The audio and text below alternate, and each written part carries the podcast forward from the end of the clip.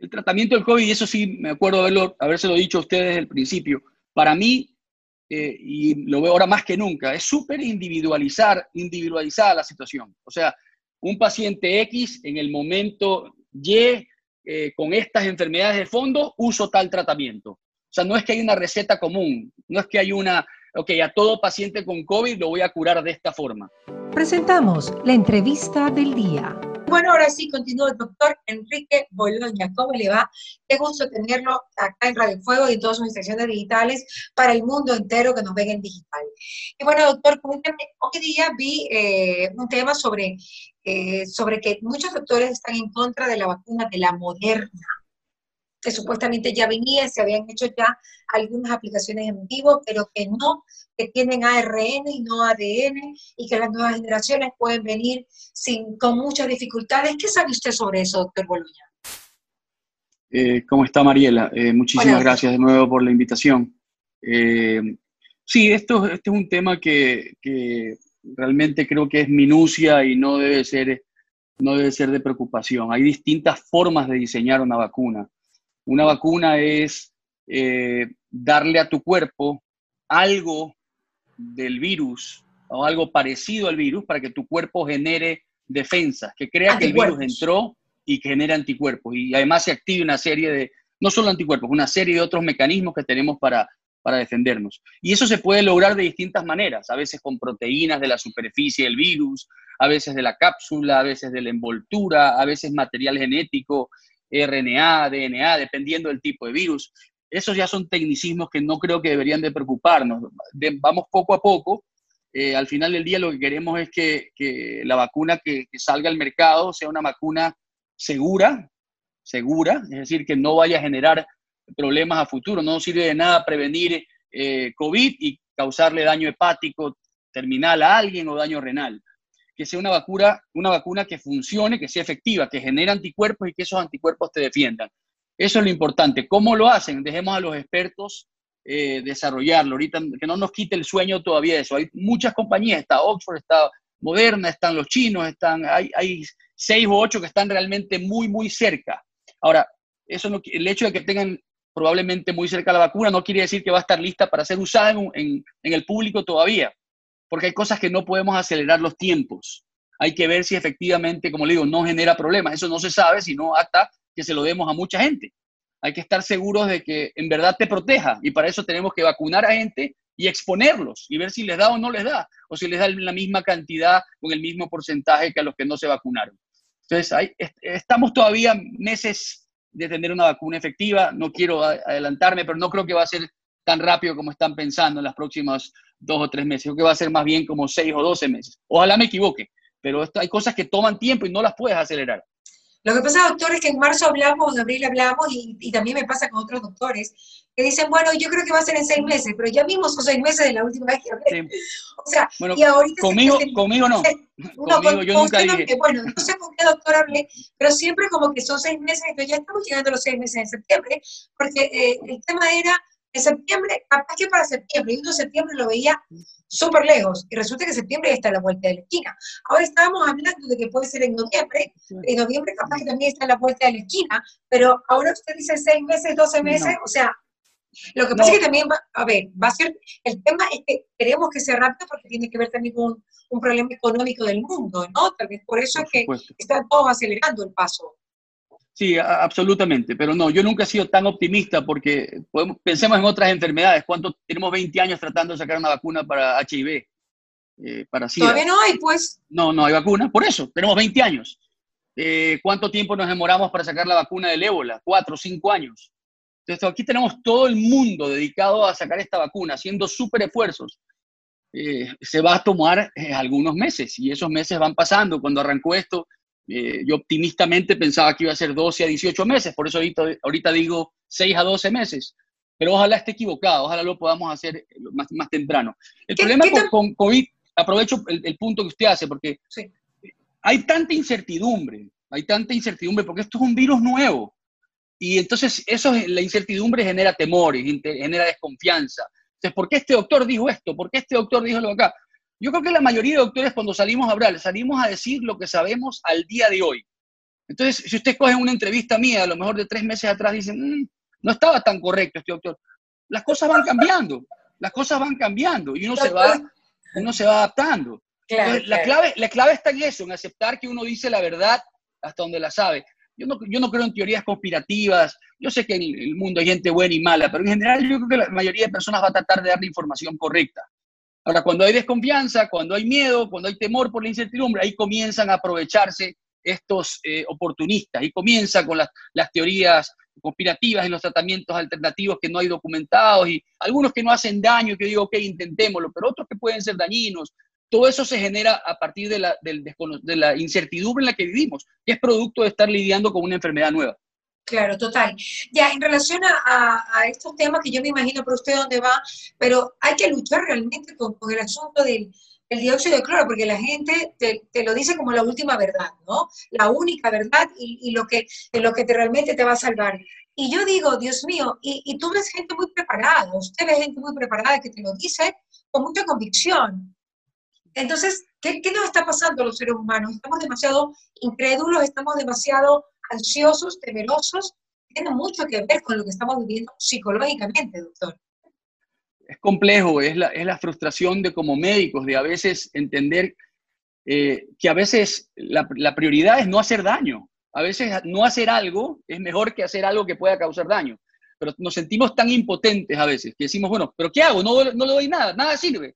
Prefiero probar algo. Espérese, yo no estoy tan de acuerdo con eso. No es que al no tener un tratamiento efectivo pruebo algo que pueda ser potencialmente tóxico. Eh, la mayoría de gente que está usando dióxido de cloro, asumo, está usándolo en dosis placebo, o sea, una dosis que es tan chiquita que no está ayudando ni perjudicando. Los pacientes, la gran mayoría de pacientes con COVID, por suerte, se recuperan y se recuperan solos. Entonces, ¿qué es lo que la gente que está anecdóticamente diciendo, esto lo curó, es que a mi vecino le fue bien? Era gente que seguramente se iba a curar solo. Cuando probamos en pacientes que realmente están graves, Ahí sería interesante ver si funciona o no. Pero este no es un producto que hay experiencia o datos científicos de que, avalen su uso. Y hay que tener mucho cuidado. como dice usted, hay profesionales respetados que ante la desesperación y ante la dificultad de aceptar que no tenemos algo bueno, quieren probar algo que potencialmente pueda ser dañino. Y lo puede ser. Yo he tenido dos pacientes en estas últimas dos semanas con toxicidad segura por dióxido de, de cloro. Eh, por supuesto, usaron dosis bastante más altas de lo que la mayoría utiliza. Y los que te dicen, no, a mí no me causó nada, seguramente están usando placebo. Puedo haberle puesto dos gotitas de colorante de vainilla y hubiera pasado exactamente lo mismo. Ese paciente seguramente se iba a mejorar. Esa es mi opinión. Si el día de mañana sale un estudio publicado, probamos esta dosis de dióxido de cloro y ayudó, bendito sea, yo no me voy a poner a, prescribir algo que hay una, que hay una, una evidencia científica, pero tiene que haber esa evidencia para no generar daño. Lo que pasa, doctor, es que ahora las evidencias, usted sabe que toda la vida los dobles ciegos tienen evidencias científicas tienen que pasar muchísimos años.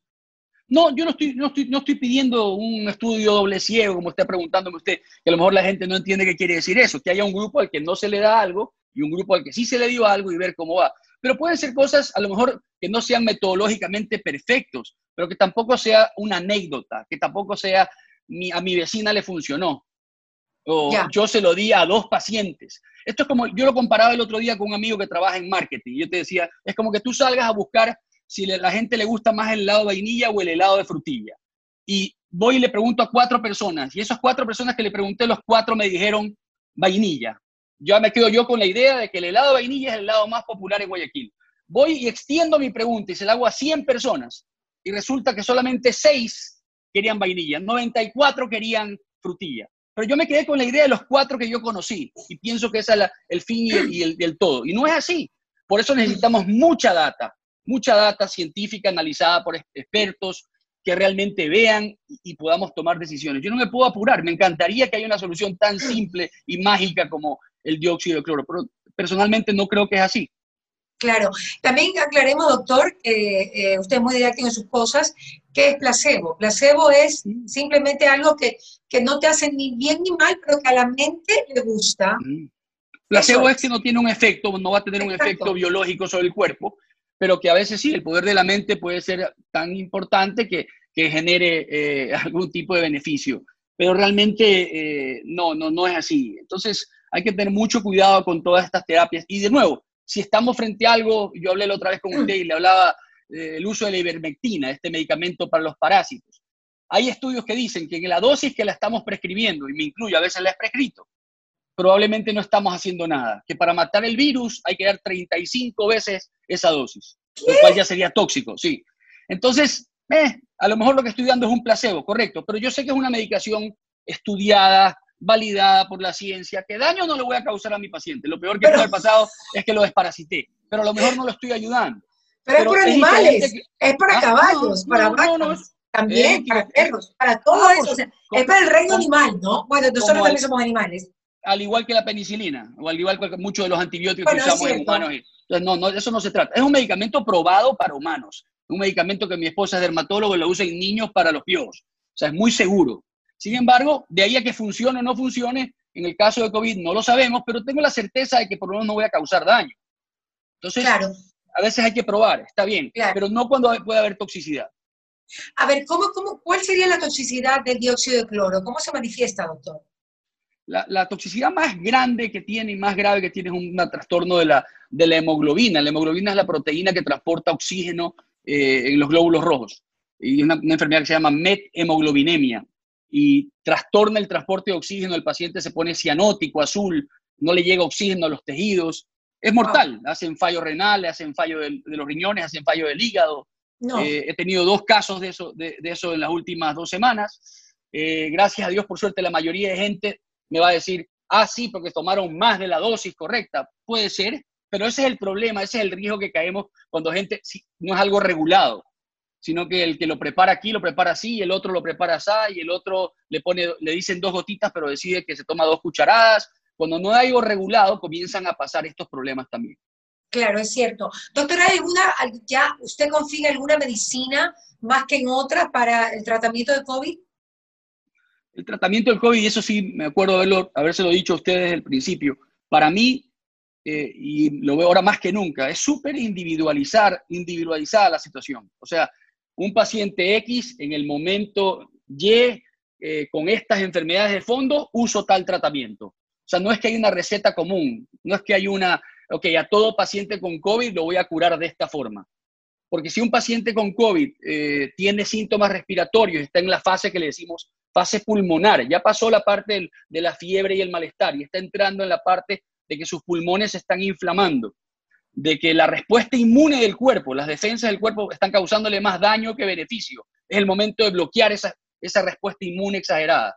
Y puedo ayudarlo con ciertas medicaciones. Ahí entran los esteroides y el tocilizumab y estas medicaciones más sofisticadas. Pero si uso esas medicaciones muy temprano, cuando el virus se está replicando bajo tus defensas y puedo causarte un daño. Y ya hay estudios que han demostrado eso. por ejemplo, ese estudio de la dexametasona, y eso veo mucho ocurriendo en Guayaquil, porque la gente, los médicos no siempre leemos los, los, estudios en detalle. Lo usas en el momento equivocado, a lo mejor va a causar perjuicio. el uso de la dexametasona es muy útil en pacientes hospitalizados, en pacientes que están con requerimiento de oxígeno, es decir, que ya están con afectación pulmonar. En etapas tempranas puede ser perjudicial. Y veo eso. Médicos que van a casa, médicos que te recetan por teléfono, en etapas que me salió positivo el hisopado, ¿qué hago? Dexametasona inyectable. No, el estudio demostró que en esos pacientes lo usas más temprano de lo debido y causas un aumento de la mortalidad. No solamente que no ayudas, perjudicas. Entonces hay que tener cuidado, hay que ser muy, muy respetuoso de lo que vamos aprendiendo de estos estudios clínicos bien diseñados. Lo que pasa es que no sabes, en el momento que tú te detectas como un COVID positivo, tú quieres matar el virus desde, un principio para no pasar una nueva etapa. Sí, desgraciadamente ese, ese, ese, ese fármaco, ese remedio no existe todavía. No tenemos, entonces... No hay ni uno, no hay, porque hay algunos que esos están medio aceptados, que no me acuerdo el nombre, comienza con R, pero bueno. el Remdesivir, le, le cuento el Remdesivir. El Remdesivir es un antiviral, es un antiviral que, que ojalá eh, mejores estudios salgan y me digan que efectivamente tiene eh, una efectividad alta. Lo que logró demostrar este estudio es que los pacientes se recuperaban un poquito antes que los que no recibían Remdesivir. O sea, ahí sí, se hizo lo que usted dice, un estudio con placebo. A unos les di nada y a otros les di Remdesivir. ¿Qué pasó? Los que usaron Remdesivir se iban a la casa el día 11 y los que no usaban Remdesivir se recuperaban el día 14 o 15. O sea, el beneficio es que se recuperan un poquito antes. Pero en mortalidad fue casi igual, no hubo un mayor beneficio. en cuanto a progresión a que acaban intubados, casi igual. y es un medicamento muy costoso, de, que solamente existe ahorita en fórmula intravenosa. Entonces, no creo que tampoco vaya a ser la panacea. Si lo tenemos y si yo lo tuviera disponible, probablemente sí lo usara. Pero no, no, que no me, no me quita el sueño no tenerlo en este momento porque tampoco es que se ha demostrado que es de gran utilidad. Era un medicamento que, se, lo sacó para el ébola y que esta compañía, que la eh, farmacéutica lo tenía en bodegas esperando la oportunidad de ver para qué servirá. Ahora probémoslo en esto a ver si funciona. Y están probándolo. Entonces, no es así como que fue diseñado para el COVID. Bueno, pero por esta la familia de los SARS, pues, ¿no? Tal vez por eso es que fue por allí. No, el ébola no es de la familia de los SARS, es otra cosa. No, no. El, el SARS-CoV-1 sí, el, MERS sí, pero eso son otras cosas. Pero en todo caso, sí, es un, es un antiviral. Es un antiviral. Es un antiviral. Su, su, beneficio está ahí, no es terriblemente bueno, pero eh, algo ayudó. Entonces, sí, el día de mañana, si lo tuviera yo y pudiera recetarlo en algunos de mis pacientes, sí lo, utilizara, sí lo utilizara, porque creo que la evidencia está ahí, aunque suavecita. Pero te digo, no es que fue una cosa de que se los dimos a estos y el, porcentaje de mortalidad disminuyó notablemente. Claro. ¿Y qué pasa, con qué pasa, con la hidroxicloroquina? ¿Continúa siendo eh, una panacea o continúa siendo buena, continúa siendo qué? ¿Villana? ¿Qué continúa siendo la hidroxicloroquina? La hidroxicloroquina no es villana, la hidroxicloroquina tiene, tiene indicaciones en enfermedades reumatológicas, es una medicación más segura de lo que se la quiso pintar en esta pandemia, pero desgraciadamente no sirve para, para SARS-CoV-2, no sirve para COVID-19. O sea, ya, ya más estudios de los que están publicados eh, ya, no, ya no sé qué esperar. Ya. O sea, hay un estudio, los primeros estudios estaban a mi gusto mal diseñados porque eran en pacientes que ya estaban más avanzados. Dice, bueno, aquí ya no funciona. Probemos en más tempranos. Entonces ya lo probaron en pacientes con menos de entre 7 y 14 días de evolución, inclusive menos. Un estudio gigante en Brasil. Obviamente no está perfecto. Yo sé que los puristas dirán, sí, pero aquí hubo problemas en la metodología.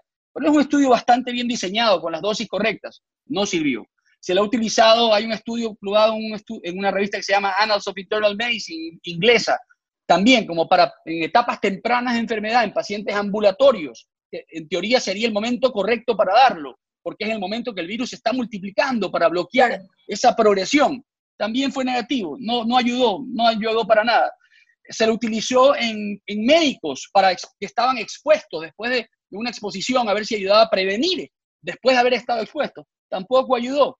Entonces, eh, yo no es, que, no es que no tengo nada en contra, no quiero sonar eh, eh, negativo con todo, pero si, no hay evidencia, no lo puedo utilizar. Yo no lo prescribo y si le preguntas a la mayoría de, médicos que están al día con, ya no lo prescribimos. Si, el día de mañana sale un estudio bueno y digo, mira, este me convence, pues a lo mejor cambia, me, cambia el chip, pero ahorita no sirve para nada. Pero durante el tiempo no fue la hidroxicloroquina lo que realmente sacó a mucha gente del, del tema del COVID. ¿Usted fue una coincidencia? Fue una coincidencia, todo es observación. Los estudios no han demostrado. Yo, yo también lo prescribí al principio, porque había evidencia in vitro, había evidencia que en laboratorio, cuando ponías esto en el laboratorio, los científicos decían que disminuía la replicación viral. Eso no quiere decir que siempre eso se va a traducir a que cuando lo toma una persona va a ayudar a mejorar el estado clínico del paciente. No lo demostró. Entonces, desgraciadamente, los estudios no hablan en favor de hidroxicloroquina. Eh, no, ni yo ni muchos de los, creo, de, los, de, los, de, la gente que está lidiando con pacientes con COVID lo prescribimos porque no sirve. Pero entonces, ¿cuáles son los tratamientos? ¿Cuál es el kit, digamos, que cada persona tiene que utilizar? Porque estamos ah. hablando de la ivermectina, hay que tomar entonces el triple, el cuádruple, creo que es el quíntuple. Mm. Entonces, la cloroquina, digamos, no funciona. Los antivirales todavía no están seguros, el mm. colufase, o sea, mm. ¿De qué estamos hablando, doctor? Estamos hablando de que, nos llegue de que no hay un tratamiento. Que, dejarnos ir y ver cómo, cómo, lo tanteamos. De que tenemos que evitar tener COVID. De que tenemos que insistir en eso. De que estamos ahorita en un momento en Guayaquil. Yo me acuerdo haber hablado con usted en otras entrevistas.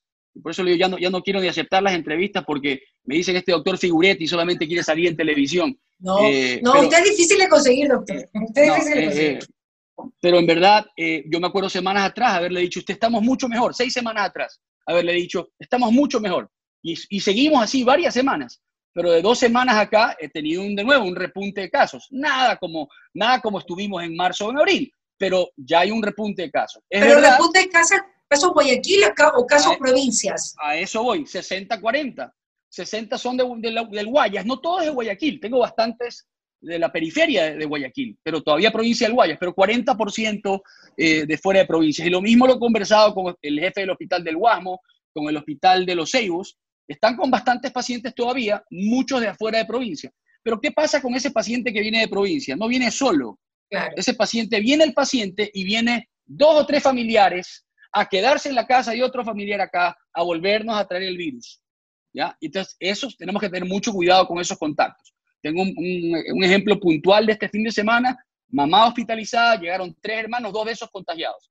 Aquí le hicieron la prueba, positivos, se regresaron eh, eh, para el oro. Pero esos llegan y al sin saberlo, porque se sienten bien, pueden llegar, visitar un negocio, visitar un, familiar y contagiar y volver a prender este incendio que hemos logrado bajarlo sustancialmente en Guayaquil. Claro, lo que pasa es, ¿en qué etapa estamos en Guayaquil, doctor? Si usted tuviera que describir una etapa en Guayaquil, ¿cómo estaríamos? Yo creo que en Guayaquil ha habido una cantidad de infectados tremenda. Eh, eh, viendo si hacemos los números de atrás para adelante en cuanto a cuántos pacientes han fallecido en, Guayaquil en estos cuatro meses y cuál es la, fatalidad usual de esta enfermedad. Yo creo que en Guayaquil hemos tenido alrededor de un millón y medio, un millón ochocientos mil eh, contagiados por COVID ya. Con lo cual ya caemos en categoría de tener 50, 60% de la población infectada, ya recuperada. Ahorita con inmunidad, no sabemos por cuánto tiempo, pero probablemente por esta, esta, este, esta crisis con inmunidad. Entonces, si a eso le sumamos el distanciamiento, el uso de mascarillas, el lavado de manos, que la gente no está aglomerándose, podemos lograr que la, transmisibilidad en la comunidad esté bajita y tenemos que mantenerla así. Entonces, como usted me dice, eh, usted ha sonado doctor Boloña negativo, nada funciona. Sí, esto es más para hacerles entender lo importante de prevenir, que es la única estrategia. las, epidemias no se ganan en terapia intensiva. Nosotros nos dicen, ustedes que son la primera línea. Yo no soy la primera línea, yo soy la última línea. Yo estoy en terapia intensiva. Ya si es que yo no logro hacer nada o mi equipo, eh, estamos mal, ya no tenemos más solución. La guerra se la gana afuera, se la gana antes de que el paciente se enferme. Prevención. Y eso es lo que tenemos que seguir enfatizando. Claro, pero por ejemplo también en Europa se está viendo que hay un repunte de casos, ¿no? Pero sin embargo las unidades de cuidado intensivo están prácticamente vacías. No es correcto. No estoy de acuerdo. Es correcto, es correcto, es correcto. En Barcelona, en ciertos hospitales, ah, sí. Perdón, me está hablando de, Europa. Yo pensaba que está hablando aquí de Guayaquil. De Europa, no, no, de ah, Europa. Sí. Sí, de Europa. en la unidad de cuidados intensivos están prácticamente vacías, sin embargo hay un repunte de casos. Acá no pasa lo mismo, ¿Acá las unidades de cuidados intensivos sí están llenas? No, no estamos al 100% de capacidad, pero eh, logré bajar la capacidad, estaba con 40% de ocupación y ahorita estoy con 80%. Y si preguntas en los otros hospitales, están más o menos igual. No estamos, estuvimos a 200 y 300% de capacidad. Es decir, tenía camas que no eran de terapia intensiva, convertidas en terapia intensiva en el momento de la crisis en el marzo y abril. Y ahorita estoy diciéndote que estoy al 40 o 50%, o un poco más. Estamos mejor. Pero es verdad, en Europa está pasando eso. Aquí hay de todo todavía. Sí es verdad que quizás hay un poco menos de casos tan graves y eso tiene que ver, acaba de salir una publicación el fin de semana que le leí de un doctor que se llama Carlos del Río de Emory y él dijo que tiene mucho que ver con lo que la gente mal, llama carga viral, que en verdad no es carga viral, el término es, es el inóculo, es cuánto virus, con cuánto virus me contagié. Si yo estoy, yo me contagio en un bus donde había seis personas infectadas y había mucho virus en el ambiente, es muy probable que mi respuesta inmune sea más agresiva y yo tengo una enfermedad más severa. Si me contagié en una reunión con 20 personas y había un infectado y estábamos al aire libre, la cantidad de virus que entró a mí, el inóculo, fue menor y la respuesta fue menos llamativa. Y hay un, esa es la teoría que están propulgando estos expertos y que lo publicaron eh, el fin de semana, leí ese artículo, me pareció súper interesante. Claro, yo pensé que usted me iba a decir que ya se ha descubierto algún medicamento que hace que no lleguen a Lucy pero me dijo que la carga viral. O sea, no llegamos. No, y como le digo, eh, la próxima semana puede ser que sí la haya y ahí me invite de nuevo y tenga que corregir lo que estoy diciendo hoy día, pero yo trato siempre de decir lo que sé el día de hoy eh, y lo que hay la evidencia. Habrá gente que está en contra, a favor.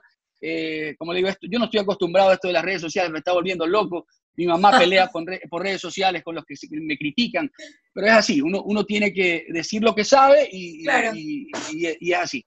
Claro. Ahora, matemáticamente sabemos, eh, y los números es lo único que no falla, eh, que, y se está haciendo los cálculos en relación a agosto, eh, porque matemáticamente si el virus dura la inmunidad de tres meses, puede ser agosto, sería el mes donde se pierde la inmunidad. Pero eso tampoco está comprobado, de que dure tres meses, doctor.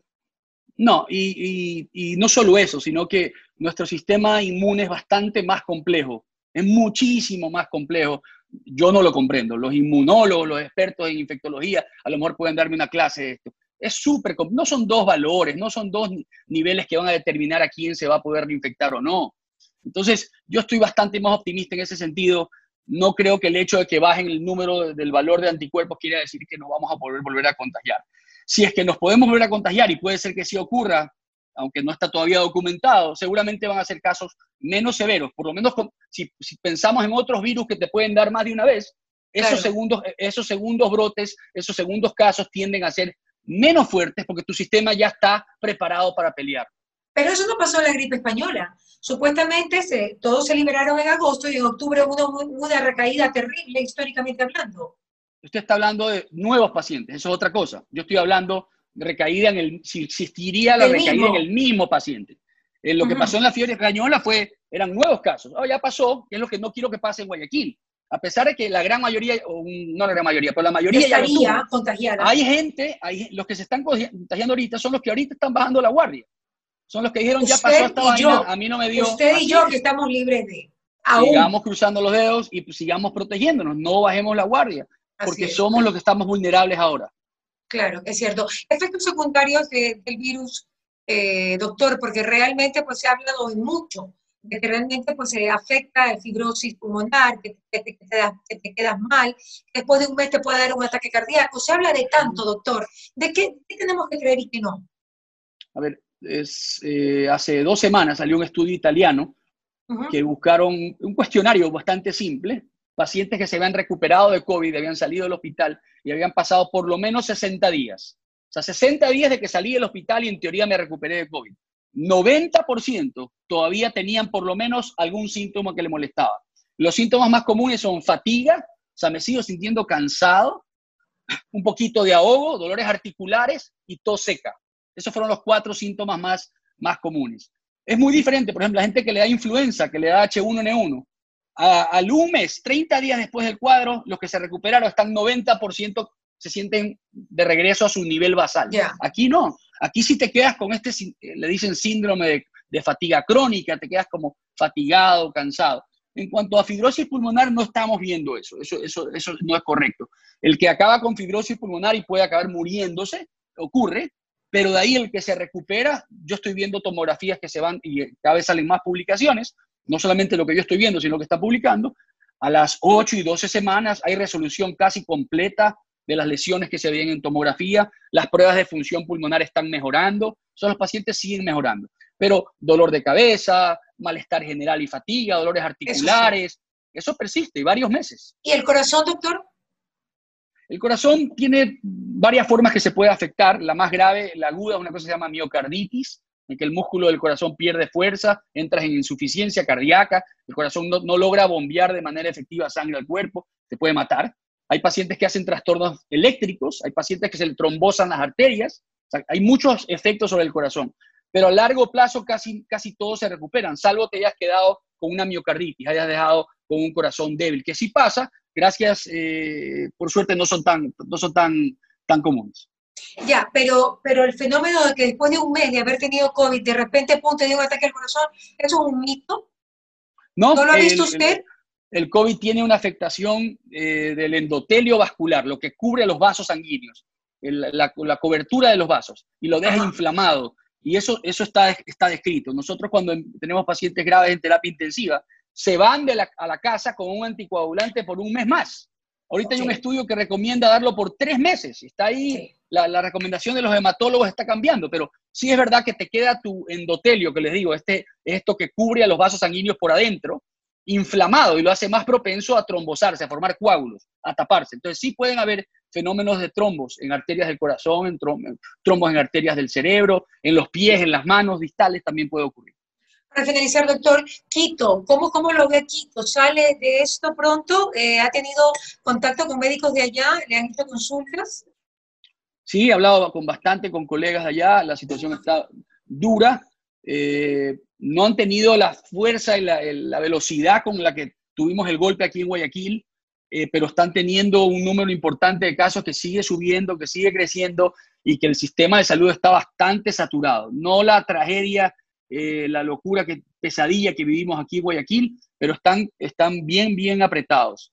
sí, ellos tuvieron un poquito más de, de, suerte de tener el tiempo de prepararse, han tenido quizás eh, un poquito el aprendizaje. Lo que hicimos nosotros al inicial, inicialmente aquí en Guayaquil y en Latinoamérica y Estados Unidos era basado en lo que pasó en China y en Italia. Después comenzó a salir nueva literatura y nuevos cambios. Hemos ido aprendiendo a manejar estos pacientes. Yo no manejo a los pacientes de la misma manera que los manejé hace ocho semanas a lo que hago hoy día, porque va saliendo nueva información y vas aprendiendo. Esto es una enfermedad nueva, el comportamiento de cada paciente es muy variable. Doctor, realmente nunca me imaginé, o sea, que hubiesen muerto tantos doctores en Guayaquil. El otro día que hubo la publicación en el universo, comencé a leerlos, muchos conocidos que no sabía que habían fallecido. Y se me partió el corazón, no sabía que había sido tan fuerte para la, para la clase médica. O sea, se sabía que habían muerto, pero no sabía que eran tantos. Son muchos y, ahí estamos dejando de lado, estamos eh, a, a las enfermeras. De enfermería, a los residentes, a, los, a, los, la gente de terapia respiratoria, em, a los terapistas físicos, toda la gente que está metida en una unidad. Eh, es realmente una tragedia y es algo que sí, efectivamente, eh, es frustrante cuando, cuando estamos nosotros adentro eh, peleándola y vemos que todavía a veces hay no, no se quiere usar la mascarilla, la gente quiere todavía aglomerarse. Yo entiendo que la vida continúa y, va a haber eventos sociales, familiares que uno tiene que, no puedes dejar de tener un bautizo a lo mejor, no sé, pero tienes que hacerlo con distanciamiento, tienes que usar la mascarilla, tienes que limitar el número de personas. Tenemos que reactivar la economía, usted decía, las industrias. Hay industrias que es más fácil hacerlo que otras, pero si no, si no, no, o sea, vamos a, a, desaparecer como país, no nos va a matar el COVID, nos va a matar la parte económica. Entiendo eso, pero hay que hacerlo inteligentemente, con los cuidados y respetando las normas que han demostrado eh, beneficio en el, en el transmitirse la enfermedad.